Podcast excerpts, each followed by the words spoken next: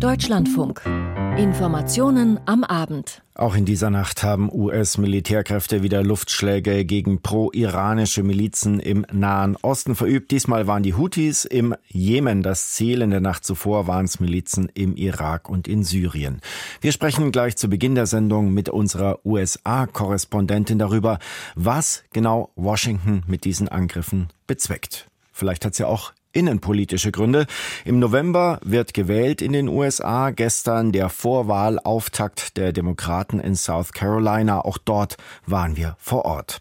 Im Nahen Osten brodelt's ja gefühlt überall. Jetzt ist offenbar auch das israelische Militär für eine Waffenruhe im Gazastreifen. Präsident Netanyahu gerät immer weiter unter Druck. In Berlin scheinen sich Bundeswirtschaftsminister Habeck und Finanzminister Lindner etwas anzunähern in puncto Unternehmenssteuer und in Los Angeles werden in der kommenden Nacht die wichtigsten Musikpreise der Welt vergeben, die Grammys. Auch das sind Themen in diesen Informationen am Abend. Ich bin Tobias Oehlmeier. Guten Abend. Und wir schalten direkt in die USA zu unserer Korrespondentin Doris Simon. Frau Simon, die zweite Nacht in Folge haben die USA pro-iranische Milizen im Nahen Osten angegriffen als Reaktion auf den Tod dreier US-Soldaten vor einer Woche im Norden Jordaniens. Was werden da für Signale gesendet? Geht es um Vergeltung, geht es um Abschreckung, geht es um eine Machtdemonstration oder geht es darum, den Feind zu schwächen? Naja, es geht ja um Ganz konkret 36 Ziele der Houthis an 13 Orten im Norden Jemens, nach Angaben der Amerikaner. Da geht es ganz konkret darum, auch diese Gruppe von weiteren Angriffen auf Schiffen im Roten Meer abzuhalten. Das ähm, zieht sich ja jetzt schon mehrere Wochen hin. Das war auch das Ziel eines Angriffs am heutigen Tag. Und zwar haben die USA mit Verbündeten einen Marschflugkörper der Houthi-Miliz im Jemen zerstört. Das ist der eine Konflikt.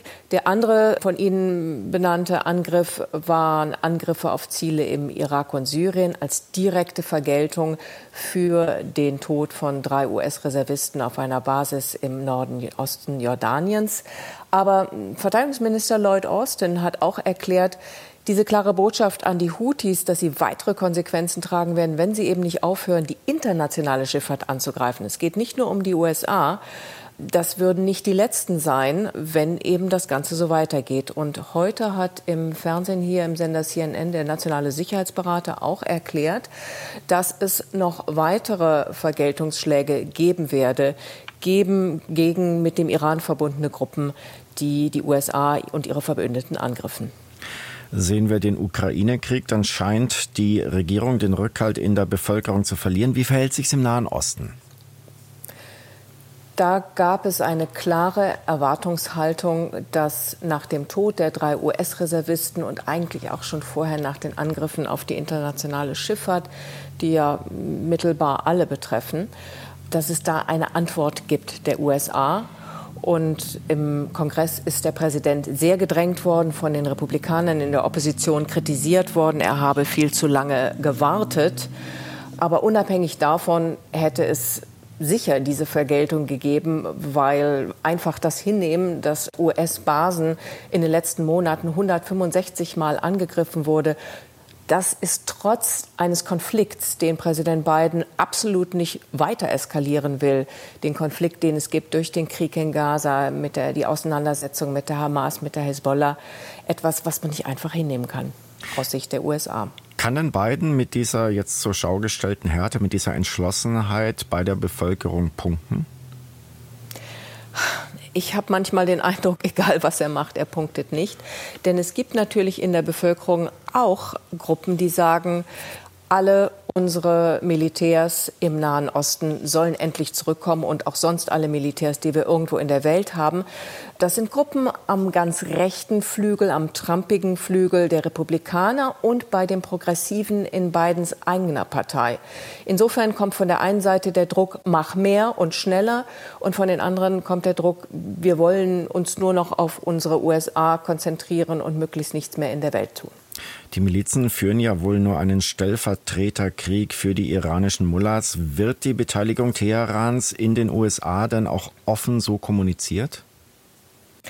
Dass der Iran hinter den Milizen steht, Geld gibt, Waffen liefert, Logistik, alle möglichen Arten von Unterstützung, das wird ganz deutlich herausgestellt von allen. Wobei natürlich die Experten sagen, dass es sehr vielschichtig ist, die Unterstützung, und dass nicht alle diese Gruppen sozusagen Marionetten des Irans sind, sondern einige Gruppen auch in ihren Handlungen ähm, über das hinausgehen, was vielleicht dem Iran äh, wichtig ist, gerade mit Blick auf die Houthi. Also, dass es nicht immer eins zu eins vom Iran gesteuert ist. Dass aber insgesamt der Iran hinter allem diesem steht und der Iran sehr davon profitiert, wenn diese Angriffe von einzelnen Milizen gegen die USA und ihre Verbündeten und gegen Israel äh, unternommen werden, das steht außer Frage hier in den USA. Welche Rolle spielen die Präsidentschaftswahlen im November bei diesen aktuellen Militäroperationen? Sie führen in jedem Fall dazu, dass diese Themen nicht in irgendeiner Form von nationalem Konsens, der ja hier bei so gut wie keinem Thema ohnehin vorhanden ist, geführt werden, sondern dass auch diese schwierigen ähm, militärischen und, und überhaupt weltpolitisch gefährliche Situation ein Teil des Wahlkampfes ist, weil eben, wie gesagt, viele Republikaner sagen, ihr macht viel zu wenige, andere sagen, ihr macht alles falsch. Das ganze Thema rutscht dadurch natürlich auf eine Ebene der Diskussion, die nicht angemessen ist der brandgefährlichen Lage in der Region. Vielen Dank. Doris Simon live aus South Carolina und Doris Simon hält sich für uns gerade dort auf wegen der Vorwahlen der US-Demokraten. Die sind ja dort gestern eingestiegen, die Republikaner ja schon vor drei Wochen in Iowa. Und in South Carolina, da hat Präsident Joe Biden einen deutlichen Sieg gefeiert. Trotz seines Alters scheint er zurzeit bei den Demokraten alternativlos. Eine Reportage von Nina Barth. Sylvia und Ron kommen aus einem Wahllokal in Charleston. We're voting for Biden. He yes, he is. He's the best. US-Präsident Joe Biden haben sie gewählt. Er ist der Beste für das Amt, sagen die beiden Afroamerikaner. Auch Darlene, eine zierliche alte Dame, hat für Biden gestimmt, weil sie ihm vertraut. I trust him completely. Und tatsächlich hat es keine 25 Minuten nach Schließung der Wahllokale gedauert, bis Biden als Sieger der Vorwahl feststand, mit rund 96 Prozent der Stimmen. Ein erwarteter Sieg, aber auch ein überzeugender. Keine Überraschung für den Vorsitzenden der Demokratischen Partei im Kreis Charleston, Sam Scarden. Der 35-Jährige sitzt entspannt in einer Bar. Die Demokraten in South Carolina lieben Joe Biden, erklärt er und sagt für Biden den großen Schub aus dem Südstaat voraus, wie auch schon 2020. South Carolina Democrats love Joe Biden. We will give him that big boost. Als Schub hat es auch Biden selbst interpretiert. Ich habe keinen Zweifel daran, dass die Menschen in South Carolina uns auf den Weg gebracht haben, erneut die Präsidentschaft zu gewinnen und Donald Trump erneut zum Verlierer zu machen, erklärte Biden. Bundesweit sehen die Umfragen allerdings schlecht für ihn aus. Und auch in den Wahllokalen in South Carolina sind kritische Stimmen zu hören. Liz zum Beispiel hat zwar für Biden gestimmt, weil sie findet, er hat einen tollen Job gemacht, aber eigentlich würde sie sich jetzt einen anderen Kandidaten wünschen. Es sei an der Zeit für jemand Neues. I really wish we had another choice because I think he's done a tremendous job. But yet, I think it's like ready to, to have somebody new. Wie drei Viertel der Amerikaner findet sie Biden einfach zu alt. Diane in einem anderen Wahllokal widerspricht. Für sie ist es keine Frage des Alters, sondern wie fähig jemand ist. Manche funktionieren nicht mit 20. It's not the age, it's whether you're able to do the work. There are some people who cannot function at age 20. Darüber diskutieren sie auch in einem Café in der Kleinstadt Somerville im Kreis Dorchester, etwa eine halbe Stunde von Charleston entfernt. Gerade hat die monatliche Kaffeerunde für neue Mitglieder der Demokratischen Partei begonnen. Yeah, so welcome. All right, this Deborah. So welcome again. Richard David. Yeah, welcome. John, Richard, David und Deborah begrüßen Karen. Der Tisch ist mit Werbung für die Demokraten geschmückt, darauf Pappbecher mit Kaffee. John und Richard haben Sweatshirts der Demokratischen Partei Dorchester an. Neumitglied Karen erzählt, sie war nie politisch aktiv, will das jetzt aber ändern. Sie will mit Leuten zusammen sein, die politisch die gleichen Ziele haben. Well, I have never really been active in a Democratic Party, but I had a need to get to meet more like-minded people. Mm-hmm. Und dann schiebt sie noch hinterher, gerade in diesem Jahr sei es ihr wichtig, die Demokraten zu unterstützen. In Somerville planen sie nach der Vorwahl in ihrem Bundesstaat auch schon für die Präsidentschaftswahl im November. Mit voller Kraft wollen sie sich jetzt auf den Wahlkampf konzentrieren, vor allem darauf, die Leute an die Urne zu bringen, erklärt John. Die anderen nicken. We are firing up for the November election. That's what we're doing right now. Yeah, yeah, Just to get organized so that when uh, November comes up, uh, we, we, we got to get folks voting. Denn darum wird es gehen, Wähler mobilisieren. Die Wahlbeteiligung in South Carolina lag bei dieser Vorwahl unter 5 Prozent. Bidens Wahlkampfstrategen werden nun genau analysieren, wer gewählt hat und auch, wie Biden in der schwarzen Bevölkerung abgeschnitten hat, denn auf die ist er angewiesen. Zurück in den Nahen Osten. Heute Abend noch will sich die Hamas zu Vorschlägen für einen Waffenstillstand äußern. Zu Vorschlägen, die Unterhändler aus Israel, den USA, Ägypten und Katar vor einer Woche gemacht haben. Nach drei Monaten Krieg im Gazastreifen.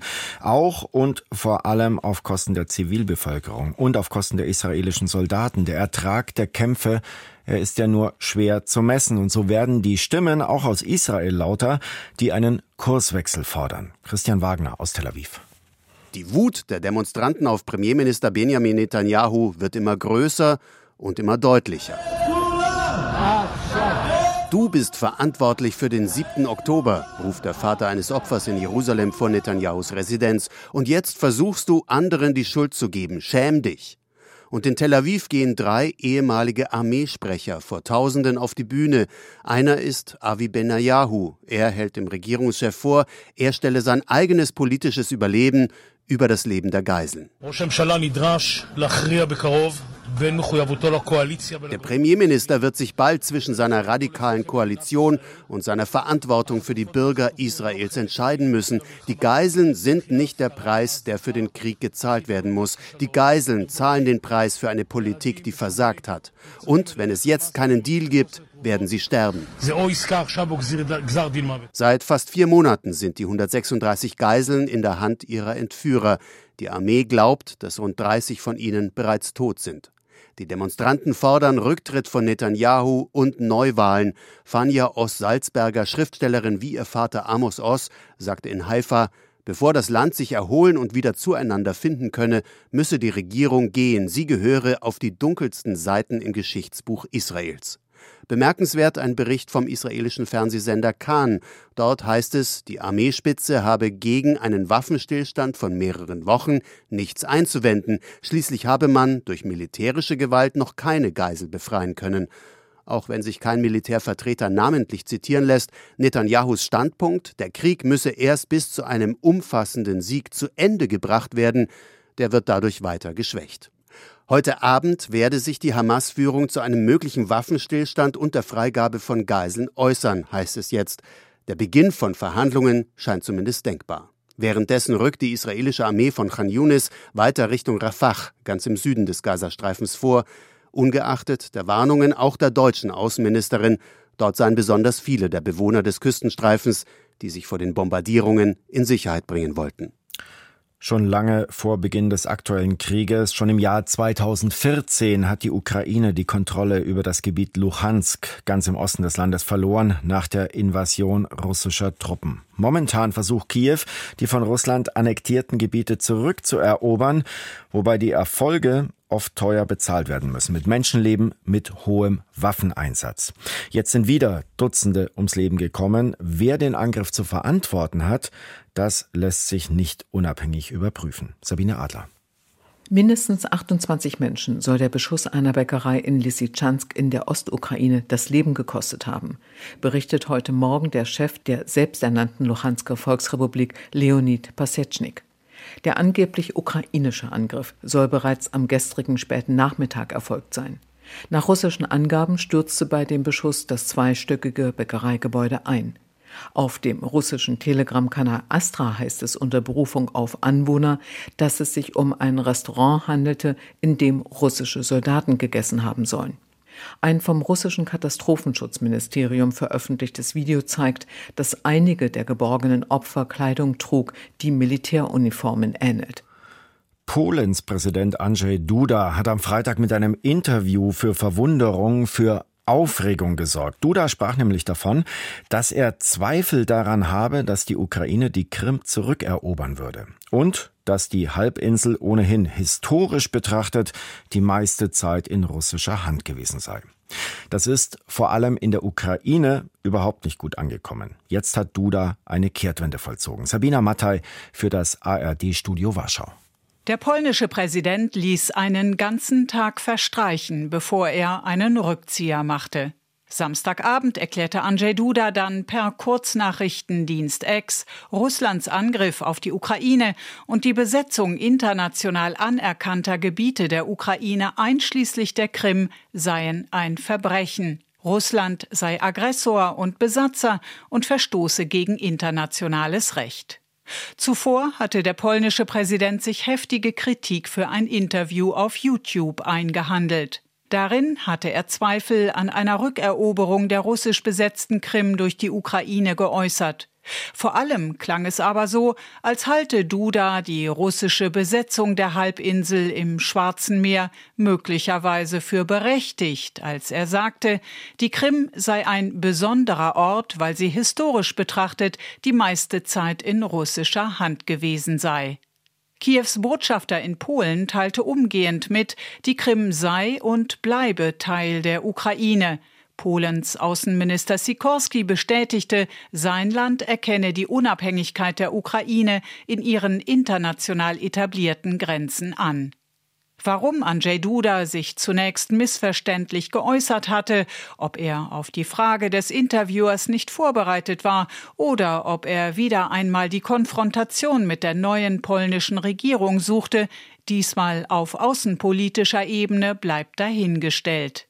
Polen ist einer der wichtigsten europäischen Verbündeten der Ukraine. Unter der mittlerweile abgewählten rechtsnationalen Regierung, der Duda nahestand, hatte die Solidarität zwischen beiden Ländern zuletzt Risse bekommen. Zwischen Kiew und Warschau, selbst zwischen Andrzej Duda und dem ukrainischen Präsidenten Volodymyr Zelensky, die sich am Vorabend des russischen Großangriffs im Februar 2022 noch herzlich umarmt hatten, fielen scharfe Worte. Um die Wogen zu glätten, war der neue polnische Ministerpräsident Donald Tusk bei seiner ersten Auslandsreise im Amt nach Kiew gereist. Probleme zwischen beiden Ländern, so Tusk, sollten nun im Geiste der Freundschaft besprochen werden.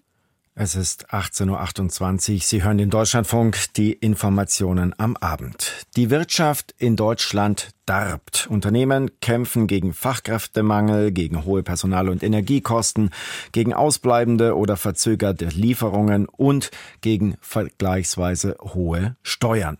Nun streiten sich innerhalb der Bundesregierung vor allem Robert Habeck als Wirtschafts- und Christian Lindner als Finanzminister darum, wie man den Unternehmen wieder auf die Beine helfen könnte. Aus unserem Hauptstadtstudio dazu Steffen Wurzel. Deutschland besteuert seine Unternehmen auf eine Art und Weise, die im internationalen Vergleich nicht mehr wettbewerbsfähig ist. Das sagt Bundeswirtschaftsminister Robert Habeck der Welt am Sonntag und er bringt Steuererleichterungen für Unternehmen ins Spiel. Außerdem steuerliche Anreize, damit Firmen wieder mehr investieren. So ähnlich hatte es der grünen Politiker bereits am Donnerstag im Bundestag vorgeschlagen. Was wäre, wenn wir ein Sondervermögen einführen würden, um die strukturellen Probleme zu lösen, das dann ausgezahlt wird mit dem, was die Unternehmen zu Recht wollen, nämlich über Steuervergünstigung steuerliche Abschreibungsmöglichkeiten zu schaffen. Das ist ist das, was ich höre aus der Wirtschaft. Ein Wirtschaftschancengesetz mal 10, vielleicht mal 50, um dieses Land nach vorne zu bringen. Diesen konkreten Vorschlag Habecks nach einem neuen Sondervermögen, also Sonderschulden, um Firmen zu entlasten, hatte noch in der Debatte nicht nur die Opposition zurückgewiesen, sondern auch der Koalitionspartner FDP. Der Vorstoß des Wirtschaftsministers sei nicht abgesprochen gewesen und ungewöhnlich im Vorgang, sagt Finanzminister Christian Lindner in der Welt am Sonntag nun. Er wolle den Vorschlag seines Kabinettskollegen aber konstruktiv aufnehmen, betont der FDP-Chef. Auch er halte eine wörtlich Wirtschaftswende für nötig und sei deswegen bereit, darüber zu diskutieren. Nicht aber über neue Sonderschulden, wie von Habeck vorgeschlagen, sondern durch weniger Bürokratie und mehr Flexibilität Flexibilität am Arbeitsmarkt, betont Lindner. Er nennt das im Zeitungsinterview mit der Welt am Sonntag ein Dynamisierungspaket. Außerdem regt Lindner eine Unternehmenssteuerreform an. Als Reaktion darauf zeigt sich Wirtschaftsminister Habeck nun gesprächsbereit. Es müsse mehr getan werden für Wachstum und wirtschaftliche Dynamik und deswegen wolle er gern mit Lindner in dieser Frage zusammenarbeiten, sagt er der Zeitung. Einzelheiten bleiben offen, so zum Beispiel auch, was Arbeitsminister Hubertus Heil von der SPD zur von Lindner geforderten Flexibilität am Arbeitsmarkt sagt. Fest steht, Entlastungen für die Wirtschaft kosten Geld und das in einer Phase der konjunkturellen Schwäche. Der Internationale Währungsfonds rechnet damit, dass die deutsche Wirtschaft im laufenden Jahr nur um 0,5 Prozent zulegen wird. Das entspricht dem letzten Platz im Vergleich zu mehr als 20 Ländern und Wirtschaftsräumen, die der IWF untersucht hat. Wenig Wachstum bedeutet auch, dass der Staat nicht damit rechnen kann, dass die Steuereinnahmen stark steigen werden. Gleichzeitig hatte Finanzminister Christian Lindner in der Haushaltsdebatte vergangene Woche noch einmal betont, dass er die im Grundgesetz verankerte Schuldenbremse nicht lockern will und auch neue Sonderschulden ablehnt. Wir werden das fortsetzen müssen, die Wettbewerbsfähigkeit unseres Landes zu verbessern. Und das geht auch ohne zusätzliches Geld der Steuerzahlerinnen und Steuerzahler einen durchfinanzierten Haushalt für 2025 aufzustellen. Das dürfte für SPD, Grüne und FDP also noch schwieriger werden als beim Etat 2024, der am Freitag vom Bundestag verabschiedet wurde. Die Schuldenbremse erlaubt nach derzeitigem Stand für nächstes Jahr etwas mehr als 14 Milliarden Euro neue Schulden. Der Spiegel rechnet vor, dass Finanzminister Christian Lindner aber damit rechnen muss, dass ihm 2025 bis zu 40 Milliarden Euro fehlen. Diese Summe setzt sich demnach zusammen aus zwei Teilen. Im Kernhaushalt fehlen 25 Milliarden Euro und im Klima- und Transformationsfonds der Bundesregierung weitere 15 Milliarden. Heute Nacht ist wieder Glitzer, Roben und Smoking-Zeit in Los Angeles, denn dort werden die Grammys verliehen, die wichtigsten Musikpreise der Welt. Kann Superstar Taylor Swift wieder absahnen und gibt's vielleicht wieder einen Grammy für eine Granny? Katharina Wilhelm.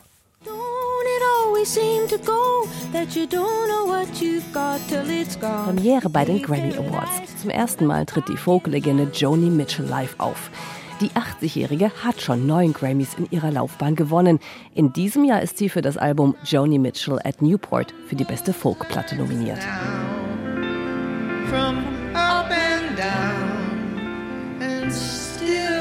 Somehow Frauenpower. Das ist offenbar das heimliche Motto der diesjährigen Preisverleihung. Denn die Frauen belegen in den wichtigsten Kategorien die meisten Plätze. Für Album des Jahres ist zum Beispiel nur ein Mann im Rennen, John Baptiste für World Music Radio. Große Favoritin in diesem Jahr Scissor. Die RB-Sängerin hat neunmal die Chance auf einen Grammy, unter anderem für Kill Bill als besten Song. Dass die Frauen das Feld anführen, dürfte kein Zufall sein, sondern auch eine Reaktion nach jahrelanger Kritik an der Auswahl der Nominierten. Ähnlich wie bei den Oscars wurden die Grammys als zu männlich und weiß kritisiert. Und Auswahl an ausgezeichneten Musikerinnen gibt es genug.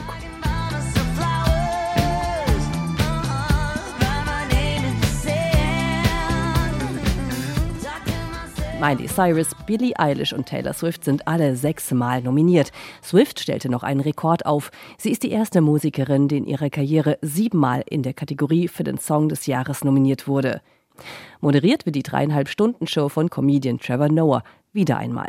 Er freue sich schon, er möge die Grammys, weil er die Show live sehen und kommentieren könne, erzählte er im Vorfeld. It's a lot of fun. I enjoy the Grammys because I just I get to watch the show in person and then just experience and comment on it in person while it is happening. Auftritte soll es unter anderem von Billy Joel, Olivia Rodrigo, Billie Eilish, Dua Lipa und Burner Boy geben.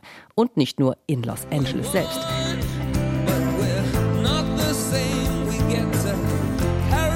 Die irische Band U2 zum Beispiel wird live aus der Veranstaltungshalle Sphere in Las Vegas zugeschaltet. 94 Kategorien gibt es insgesamt. Viele Preise werden schon vor der Hauptshow oder hinter den Kulissen verliehen. Und nicht nur Musiker werden ausgezeichnet, sondern beispielsweise Menschen, die mit ihrer Stimme arbeiten. In der Kategorie Bestes Audiobuch sind deswegen zum Beispiel Ex-First Lady Michelle Obama, Politiker Bernie Sanders oder Schauspieler William Shatner nominiert, die allesamt Hörbücher aufgenommen haben.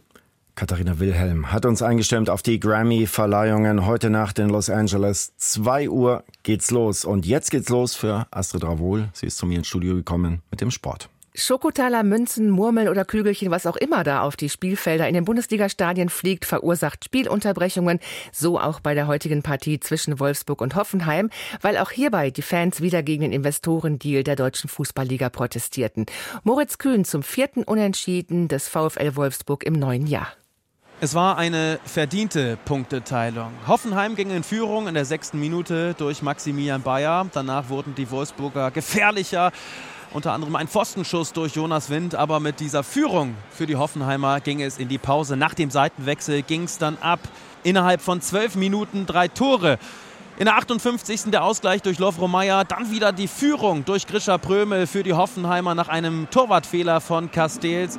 Aber bei dieser 2 zu 1 Führung für die Hoffenheimer sollte es nicht bleiben, weil Lovro Meyer einen Foul-Elfmeter in der 70. zum 2 zu 2 Endstand verwandeln konnte. Ein Punkt, der beiden Teams nicht weiterhilft. 18 Grad Luft und knapp 20 Grad Wassertemperatur, das ist den Freiwasserschwimmern in Doha zu kalt. Florian Wellbrock jedenfalls kam mit diesen WM-Bedingungen gar nicht zurecht, weiß Christina Graf.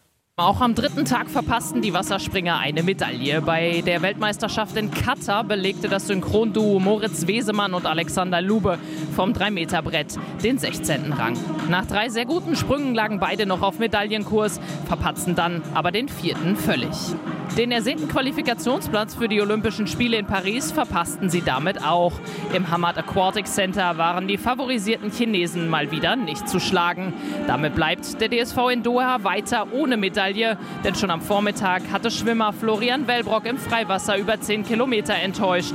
Der Weltmeister von Fukuoka aus dem vergangenen Jahr konnte seinen Titel nicht verteidigen, wurde nur 29. Oliver Klemet 11. Bisher sind es noch nicht die Weltmeisterschaften der Deutschen. Weitsprung-Olympiasiegerin Malaika Mihambo ist beim Leichtathletik-Hallen-Meeting in Düsseldorf nach vier Fehlversuchen ausgeschieden. Sie hatte große Probleme mit dem Anlauf und traf den Absprungbalken bei keinem Versuch richtig und korrekt.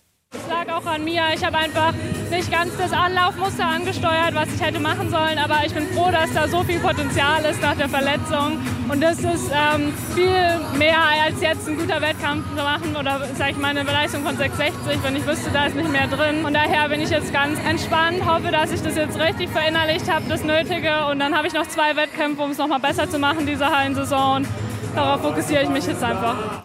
Skirennfahrer Linus Strasser hat nach seinem beeindruckenden Doppelsieg bei den Rennen in Kitzbühel und Schladming einen Rückschlag kassiert. Martin Raspe hat den Slalom-Weltcup im französischen Chamonix beobachtet. Sowas gab es noch nie in einem Weltcup-Slalom. 30. nach dem ersten und erster nach dem zweiten Durchgang. Daniel Juhl, der Schweizer, hat dieses alpine Kunststück geschafft. Mit, wie er selber sagt, einer großen Portion Glück. So gerade eben noch für den zweiten Durchgang qualifiziert, nutzte er dann den Vorteil, als Erster im zweiten Durchgang starten zu dürfen, auf einer Piste, die immer schlechter wurde. Für Jul war es der erste Saisonsieg. Und Linus Strasser, der auf seinen dritten Sieg in diesem Winter gehofft hatte, musste mit Platz 14 zufrieden sein. Ausschlaggebend dafür ein erster Durchgang, in dem er sich über eine Sekunde Rückstand eingehandelt hatte. Nach zwei Siegen also ein mittelmäßiges Ergebnis für Linus Strasser. Auf dem Podium neben Daniel Juhl sein Schweizer Landsmann Loic Meillard und Clément Noël aus Frankreich. Außer Strasser war kein deutscher Fahrer im zweiten Durchgang dabei. Skisprung-Weltmeisterin Katharina Schmidt hat bei ihrem Heimspiel in Willingen mit zwei Top-Platzierungen überzeugt. Johann Gallwitz. Der Weltcup in Willingen war Balsam auf der Seele von Katharina Schmid. Nach Platz 3 am Samstag sprang die Oberstdorferin zum Abschluss nochmal auf Platz 6. Ihr bestes Wochenende in einer holprigen Saison. Es tut auf jeden Fall gut. Ich freue mich. Ich hoffe, ich kann so weitermachen. Ähm, es ist nicht immer so einfach, dass man sagt, ja, jetzt läuft es weiter so. Aber ich versuche da dran zu bleiben und äh, die guten Sprünge mitzunehmen. Noch eine zweite Deutsche schafft es in die Top 10. Selina Freitag wurde Zehnte. Ihr bestes Ergebnis in diesem Winter. Luisa Görlich auf Platz 12 und Juliane Seifert als 20. rundeten den starken deutschen Auftritt ab. Der Sieg ging an die Norwegerin Silje Opset mit einem Riesensatz im zweiten Durchgang auf 150 Meter. Den Skandinaviern scheint Willingen zu liegen. Am Samstag hatte ihr Landsmann Johann André Vorfang mit 155,5 Metern den Schanzenrekord geknackt. Und in der Männerkonkurrenz hat sich gerade Andreas Wellinger überraschend durchgesetzt. Boah, ich habe gemerkt, dass der Sprung echt gut war und dass ich jetzt die Bedingungen ausnutzen konnte. Ich habe mir gedacht, vielleicht geht es Richtung Podest, aber dass es für einen Sieg reicht, das habe ich bis zum letzten Springer nicht gedacht. Hat es aber vor Ryoyo Kobayashi und Gregor de Schwanden aus der Schweiz. Dazu gleich mehr ab 19.10 Uhr in Sport am Sonntag. Vielen Dank, Astrid Ravol. Das waren die Informationen am Abend. Von uns gibt's noch mal ein Update um fünf nach elf. Ich bin Tobias Ullmeier. Tschüss.